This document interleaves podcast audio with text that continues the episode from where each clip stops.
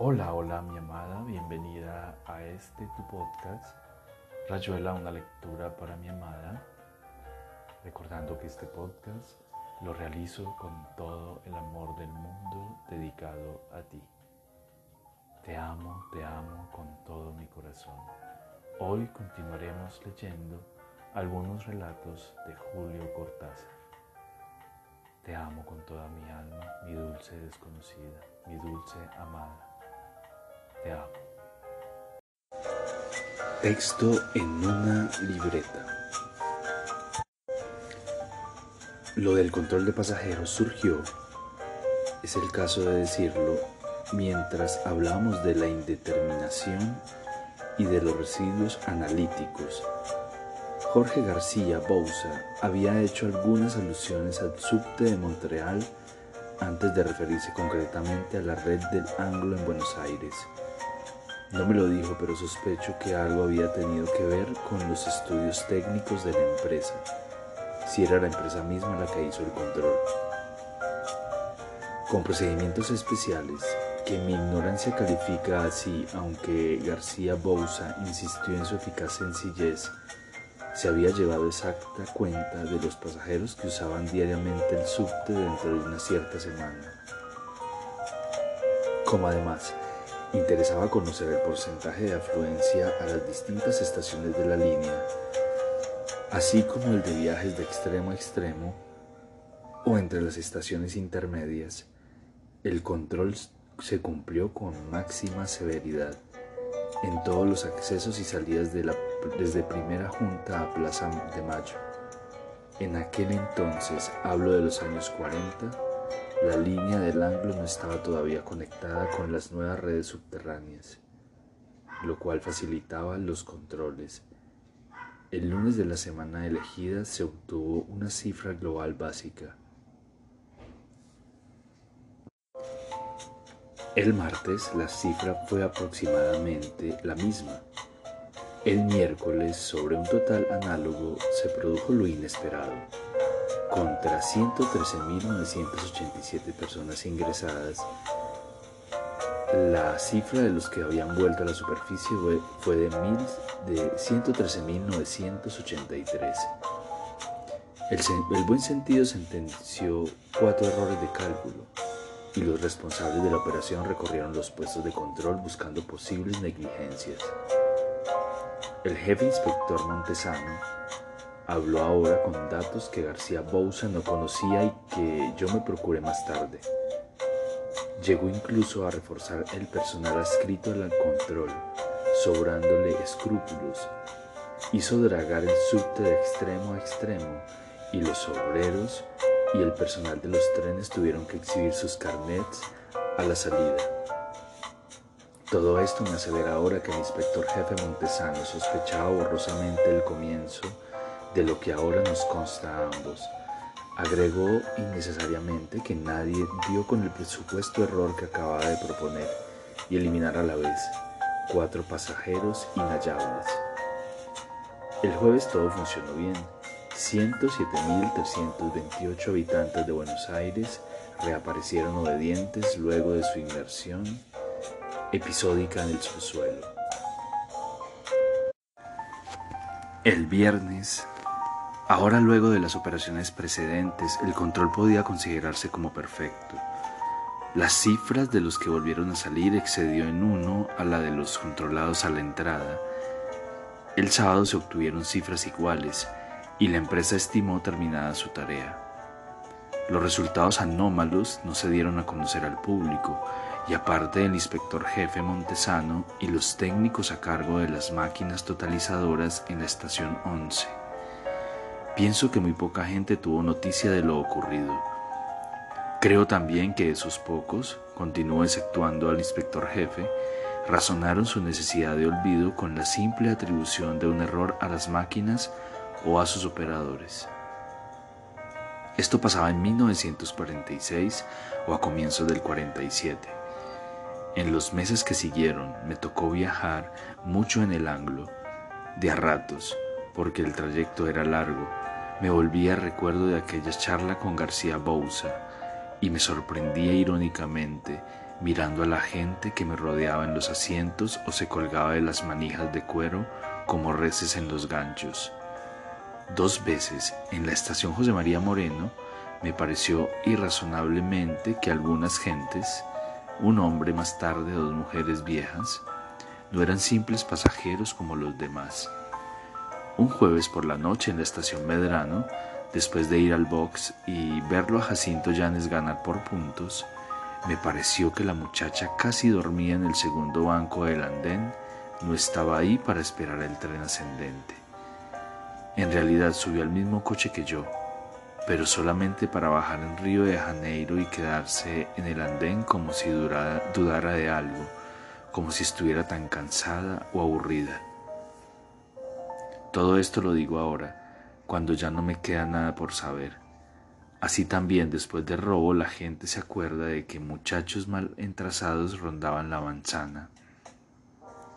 Y sin embargo, desde el comienzo, algo de esas aparentes fantasías que se tejen en la distracción iban más allá y dejaba que como un sedimento de sospecha.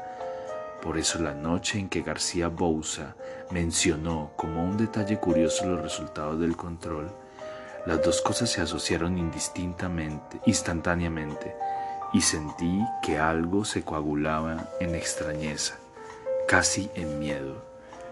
Quizá de los de fuera, Fui el primero en saber. A esto sigue un periodo confuso donde se mezclan el creciente deseo de verificar sospechas, una cena en el pescadito que me acercó a Montesano y a sus recuerdos, y un descenso progresivo y cauteloso al subte entendido como otra cosa, como una lenta respiración diferente, como un pulso que de alguna manera casi impensable no latía para la ciudad, no era ya solamente uno de los transportes de la ciudad. Pero antes de empezar realmente a bajar, no me refiero al hecho trivial de circular en el subte como todo el mundo.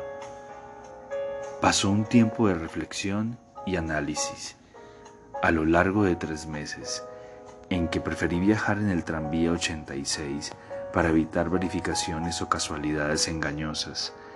Me retuvo en la superficie una atendible teoría de Luis M. Baudisson como le mencionara, casi en broma, el informe de García Bouza creyó posible explicar el fenómeno por una especie de desgaste atómico previsible en las grandes multitudes.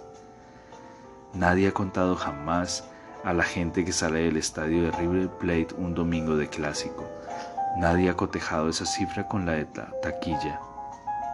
Una manada de cinco mil búfalos corriendo por un desfiladero contiene las mismas unidades al entrar que al salir. El roce de las personas en la calle Florida corroe sutilmente las mangas de los abrigos, el dorso de los guantes, el roce de 113.987 viajeros en trenes atestados que los acuden y los frotan entre ellos a cada curva y a cada frenada, puede tener como resultado, por anulación de lo individual y acción del desgaste sobre el ente multitud. La anulación de cuatro unidades al cabo de 20 horas. A la segunda anomalía, quiero decir el viernes, en que hubo un pasajero de más, Baudisson solo alcanzó a coincidir con Montesano y atribuirle un error de cálculo. Al final de estas conjeturas, más bien literarias, yo me sentía de nuevo muy solo, yo que ni siquiera tenía conjeturas propias, y en cambio un lento calambre en el estómago cada vez que llegaba a una boca del subte. Por eso seguí por mi cuenta un camino en espiral que me fue acercando poco a poco.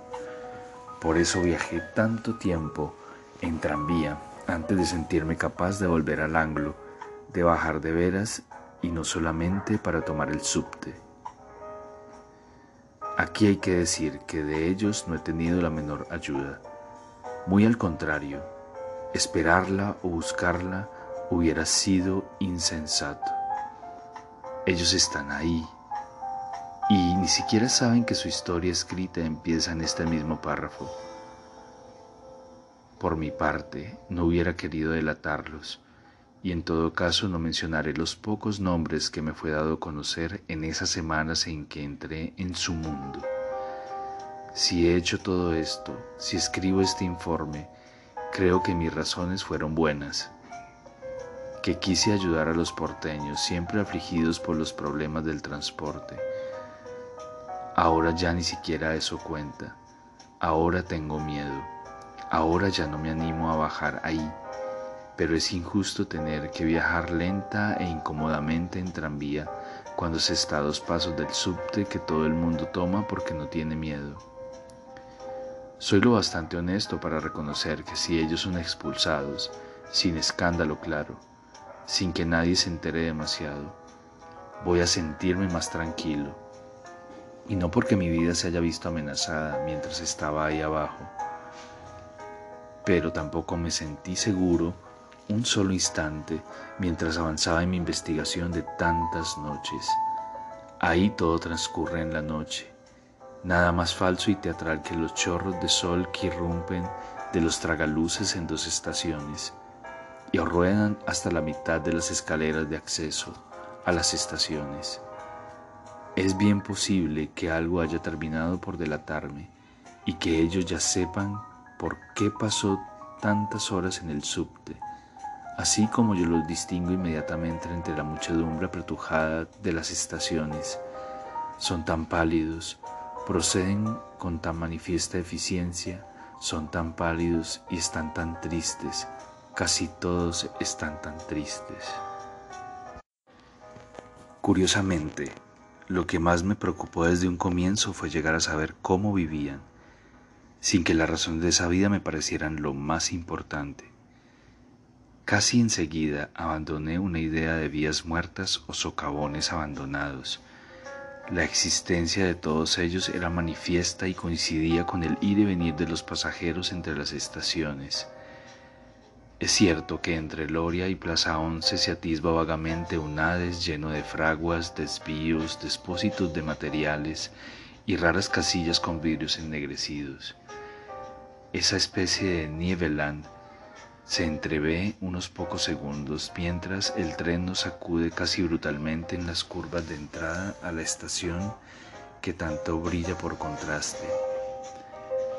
Pero me bastó pensar en la cantidad de obreros y capataces que comparten esas sucias galerías para desecharlas como reducto aprovechable. Ellos no se hubieran expuesto allí, por lo menos en las primeras etapas. Me bastaron unos cuantos viajes de observación para darme cuenta de que en ninguna parte, fuera de la línea misma, quiero decir las estaciones con sus andenes y los trenes en casi, en casi permanente movimiento, había lugar y condiciones que se prestaron a su vida. Fui eliminando vías muertas, bifurcaciones y depósitos hasta llegar a la clara y horrible verdad por recibido necesario ahí en ese reino crepuscular donde la noción de residuo volvía una y otra vez. Esa existencia de bosquejo, algunos dirán que propongo, se me dio condicionada por la necesidad más brutal e implacable del rechazo sucesivo de posibilidades. Fue surgiendo la única posibilidad restante. Ellos, ahora estaba demasiado claro, no se localizan en en parte alguna. Viven en el subte, en los trenes del subte, moviéndose continuamente. Su existencia y su circulación de leucocitos son tan pálidos, favorece el anonimato que hasta hoy los protege. Llegado a esto, lo demás era evidente. Salvo al amanecer y en la alta noche, los trenes del anglo no están nunca vacíos porque los porteños son noctámbulos y siempre hay unos pocos pasajeros que van y vienen antes del cierre de las rejas de las estaciones. Podría imaginarse un último tren ya inútil que corre cumpliendo el horario aunque ya no lo aborde nadie, pero nunca me fue dado verlo, o más bien sí, alcancé a verlo algunas veces pero solo para mí estaba realmente vacío sus raros pasajeros eran una parte de ellos, que continuaban su noche cumpliendo instrucciones inflexibles. Nunca pude ubicar la naturaleza de su refugio forzoso durante las tres horas muertas en que el anglo se detiene, de 2 a 5 de la mañana, o se quedan en un tren que va a una vía muerta, y en ese caso el conductor tiene que ser uno de ellos, o se confunden episódicamente con el personal de limpieza nocturna. Esto último es lo menos probable por una cuestión de indumentaria y de relaciones personales y prefiero sospechar la utilización del túnel, desconocido por los pasajeros corrientes, que conecta la estación 11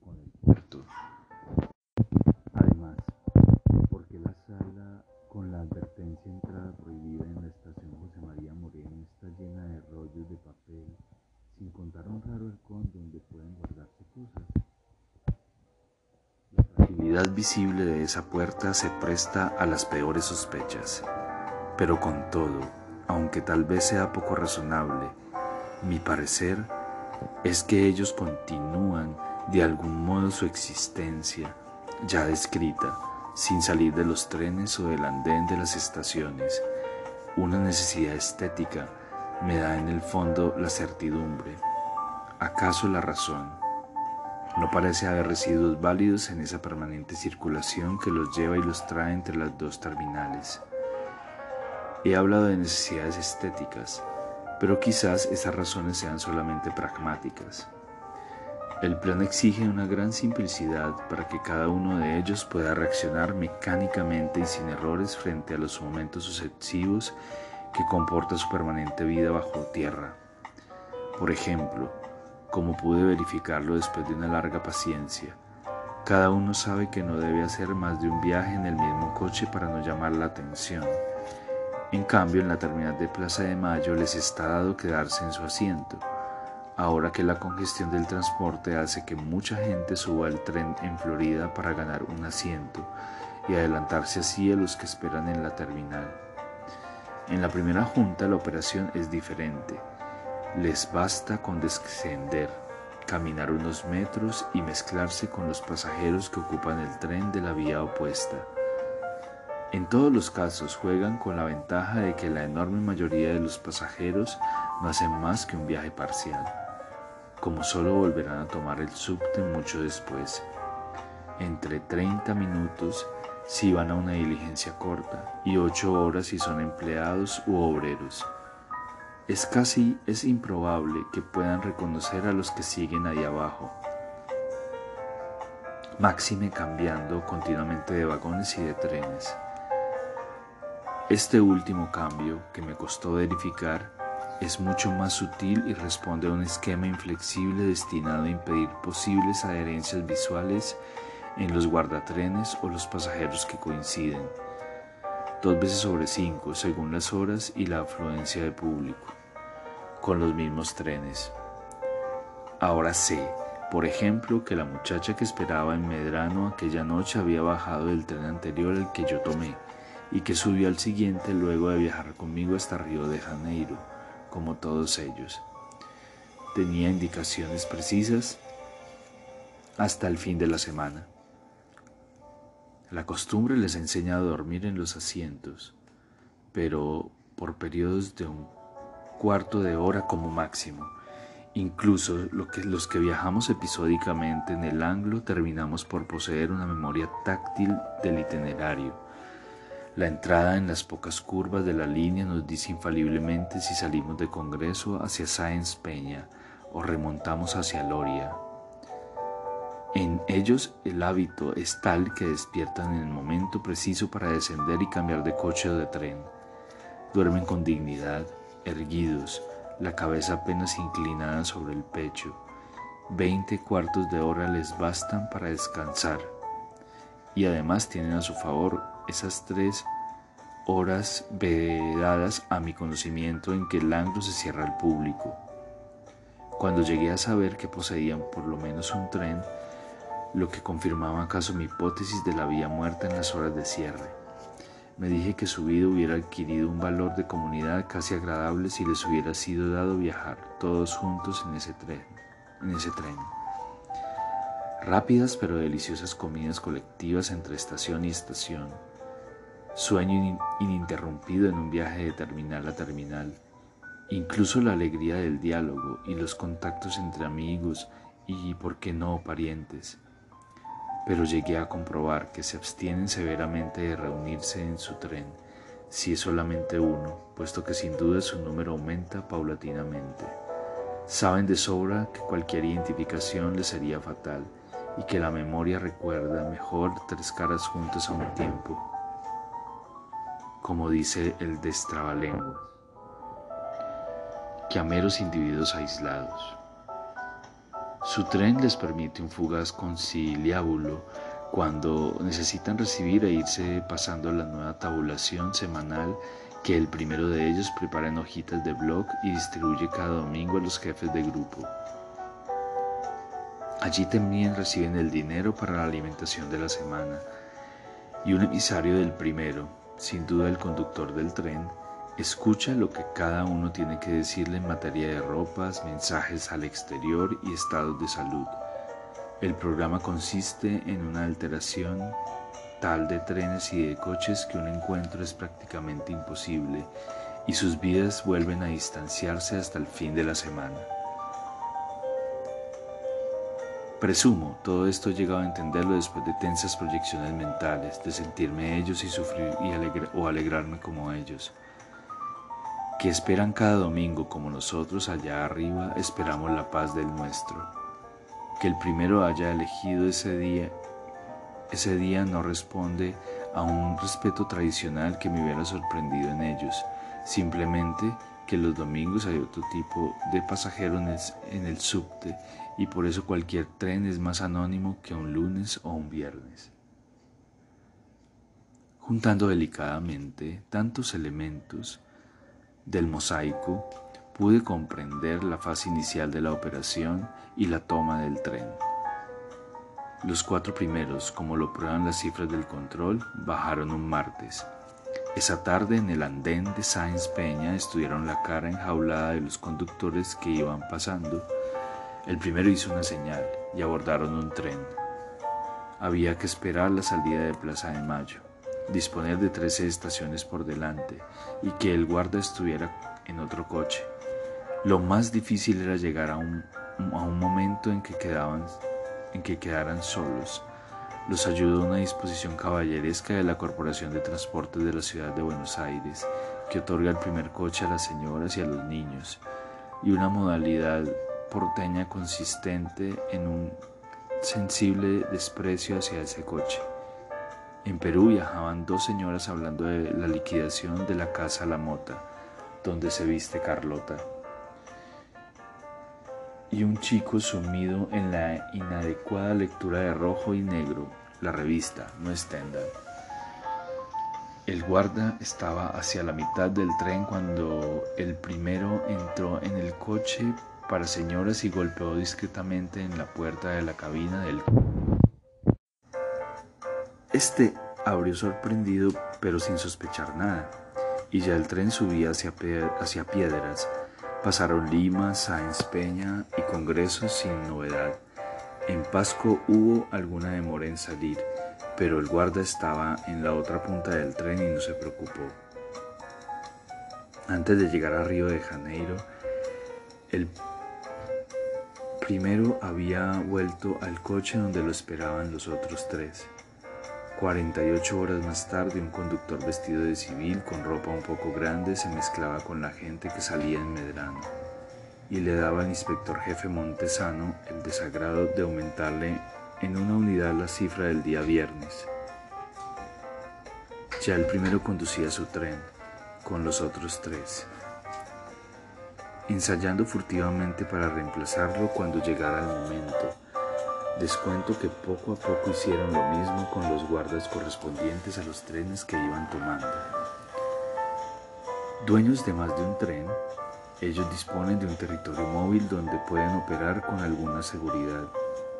Probablemente nunca sabré por qué los conductores del Anglo se dieron a la extorsión o al soborno del primero, ni cómo esquiva este su posible identificación cuando enfrenta a otros miembros del personal cobra su sueldo o firma planillas. Solo pude proceder periféricamente, descubriendo uno a uno los mecanismos inmediatos de la vida vegetativa, de la conducta exterior.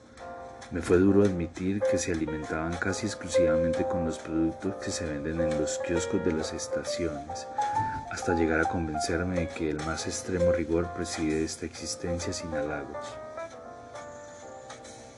Compran chocolates y alfajores, barras de dulce de leche y de coco, turrones y caramelos nutritivos.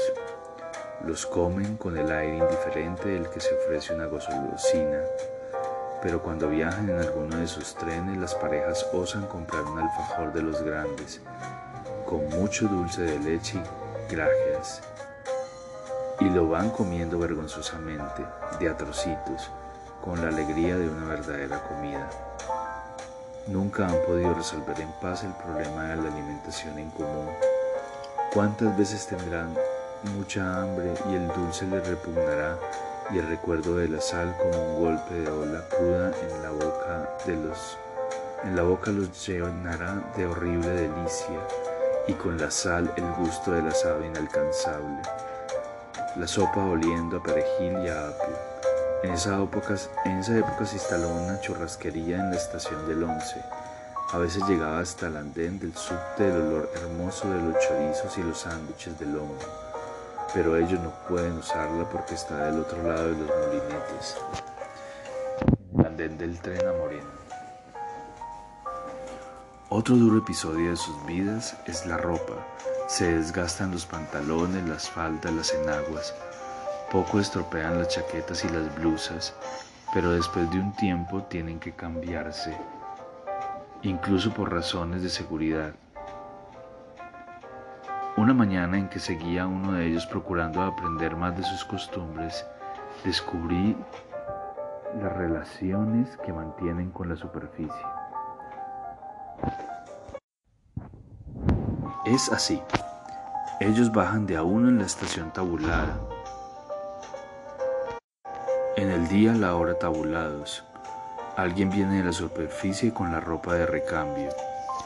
Después verifiqué que era un servicio completo, ropa interior limpia en cada caso y un traje o vestido planchado de tanto en tanto. Y los dos suben al mismo coche del tren que sigue. Allí pueden hablar, el paquete pasa del uno al otro y en la estación siguiente ellos se cambian. Es la parte más penosa en los tiempos en los tiempos, en los siempre inmundos excusados. Una estación más allá, el mismo agente los está esperando en el andén. Viajan juntos hasta la próxima estación y el agente vuelve a la superficie con el paquete de ropa usada. Por pura casualidad, y después de haberme convencido de que conocía ya casi todas sus posibilidades en ese terreno, descubrí que además de los intercambios periódicos de ropas, tienen un depósito donde almacenan precariamente algunas prendas y objetos para casos de emergencia, quizá para cubrir las primeras necesidades cuando llegan los nuevos, cuyo número no puedo calcular porque, pero que imagino grande. Un amigo me presentó en la calle a un viejo que se esfuerza como un boquinís en las recobas del cabildo. Yo andaba buscando un número viejo de sur. Para mi sorpresa y quizá mi admisión del inevitable, el librero me hizo bajar a la estación Perú y torcer a la izquierda del andén donde nace un pasillo muy transitado y con poco aire de subterráneo. Allí tenía su depósito, lleno de pilas confusas de libros y revistas. No encontré sur, pero en cambio había una puertecita entornada que daba a otra pieza. Vi a alguien de espaldas, con la nuca blanquísima que tienen ya todos ellos. A sus pies alcancé a sospechar una cantidad de abrigos, unos pañuelos, una bufanda roja. El librero pensaba que era un minorista o un concesionario como él. Se lo dejé creer y le compré Trilce en una bella edición. Pero ya en esto de la ropa supe cosas horribles. Como tienen dinero de sobra y ambicionan gastarlo, pienso que en las cárceles de costumbres amables es lo mismo. satisfacen caprichos inofensivos con una violencia que me conmueve. Yo seguía entonces a un muchacho rubio, lo veía siempre con el mismo traje marrón, solo le cambiaba la corbata. Dos o tres veces al día entraba en los lavatorios para eso. Un mediodía trabajó en Lima para comprar una corbata en el puesto del andén. Estuvo un largo rato eligiendo, sin decidirse. Era su gran escapada. Su farra de los sábados. Yo le veía en los bolsillos del saco el bulto de las otras corbatas y sentí algo que no estaba por debajo del horror. Ellos se compran pañuelitos, pequeños juguetes, llaveros, todo lo que cabe en los kioscos y los bolsos. A veces bajan en Lima o Perú y se quedan mirando las vitrinas del andén donde se exhiben muebles. Miran largamente los armarios y las camas. Miran los muebles con un deseo humilde y contenido. Y cuando compran el diario o Maribel se demoran absortas en los avisos de liquidaciones de perfumes, los figurines y los guantes. También están a punto de olvidar sus instrucciones de indiferencia y despego cuando ven subir a las madres que llevan de paseo a sus niños, a sus niños. Dos de ellas las vi con pocos días de diferencia. Llegaron a abandonar sus asientos y viajar de pie cerca de los niños, rozándose casi contra ellos. No me hubiera asombrado demasiado que les acariciaran el pelo, les dieran un caramelo, cosas que no se hacen en el subte de Buenos Aires y probablemente en ningún subte.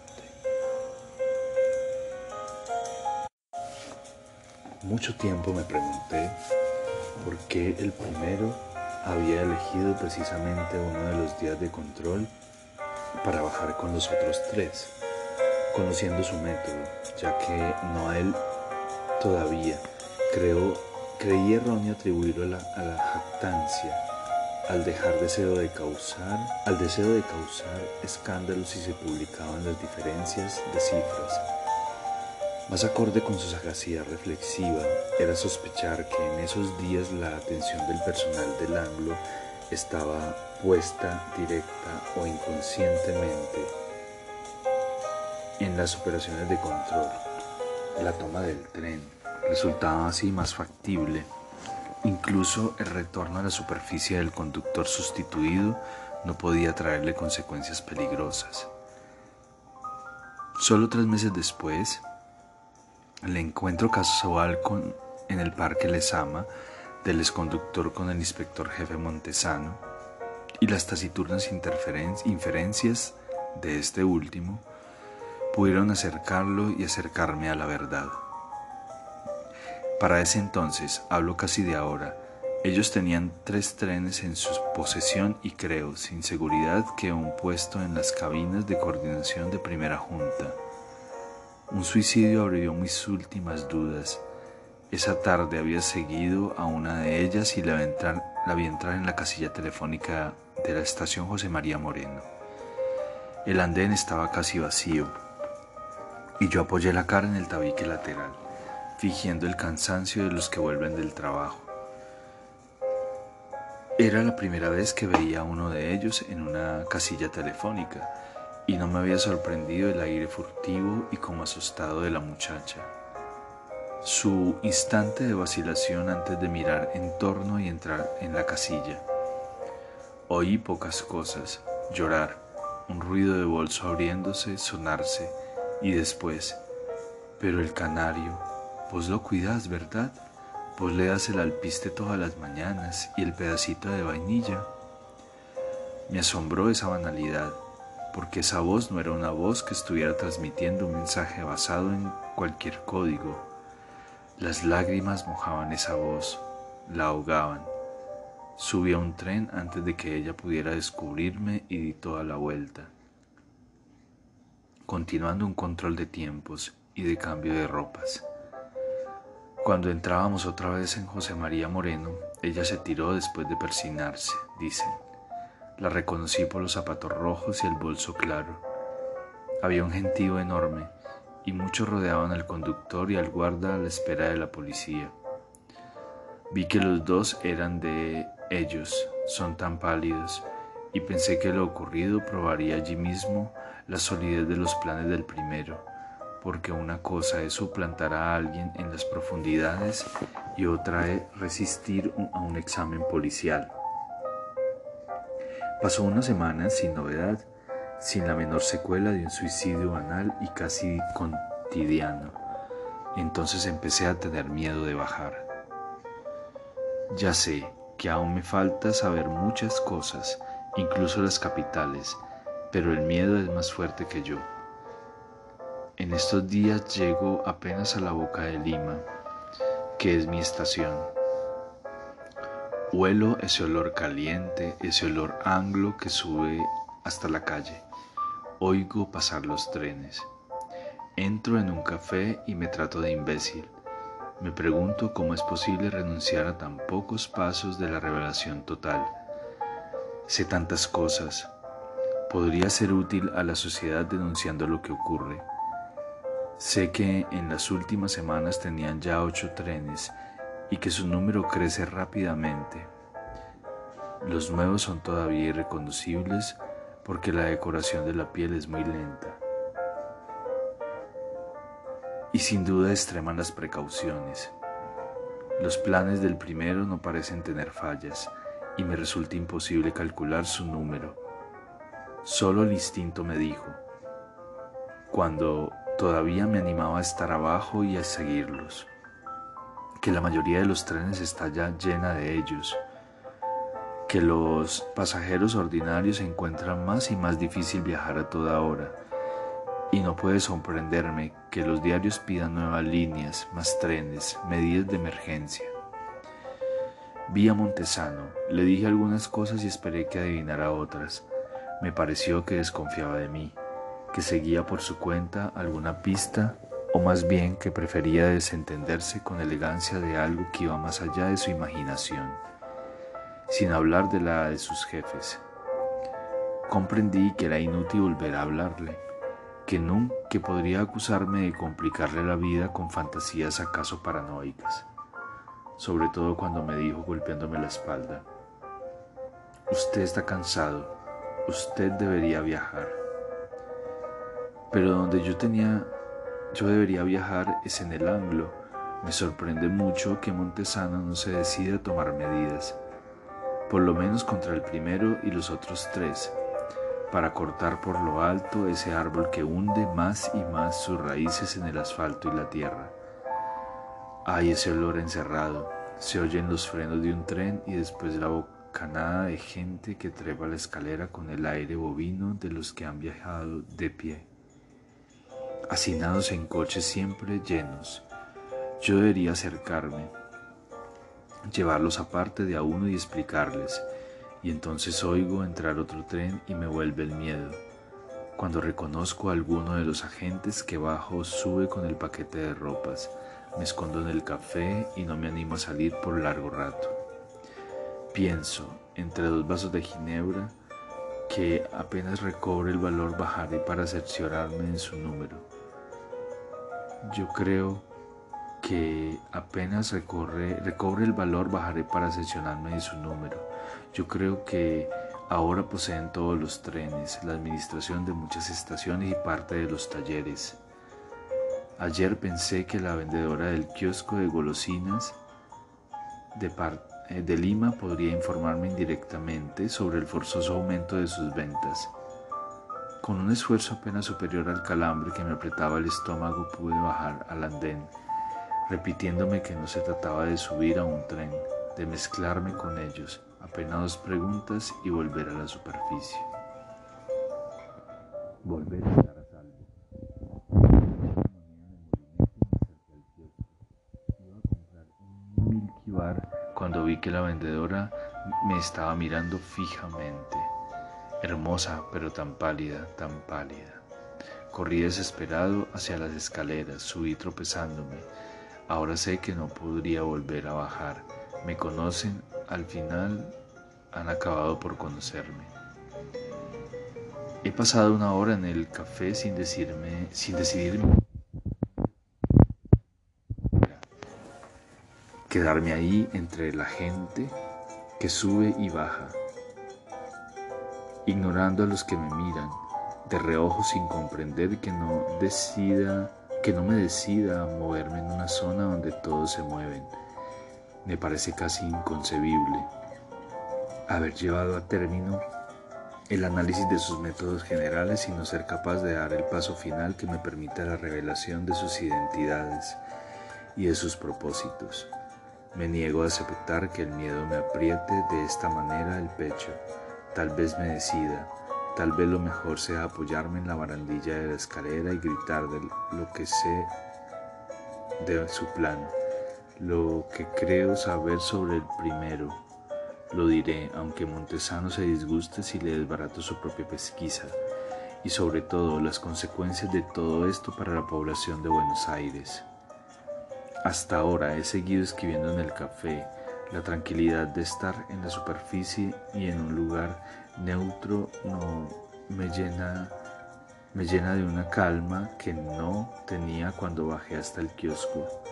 Siento que de alguna manera voy a volver a bajar, que me obligaré paso a paso a bajar la escalera, pero entre tanto lo mejor será terminar mi informe para mandarlo al intendente o al jefe de policía con una copia para Montesano y después pagaré el café y seguramente bajaré. De eso estoy seguro aunque no sé cómo voy a hacerlo.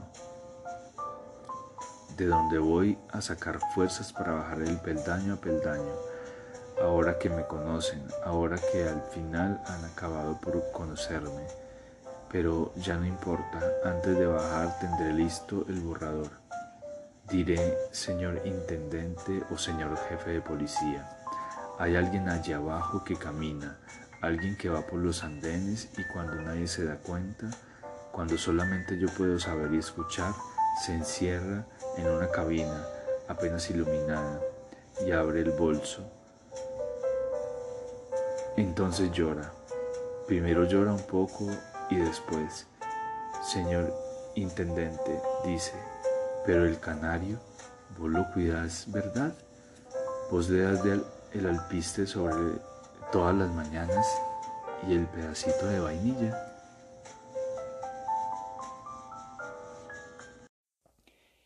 Y aquí termina tu podcast, Rayuela, una lectura para mi amada. Espero haya sido de tu agrado. Te amo, te amo con todo mi corazón.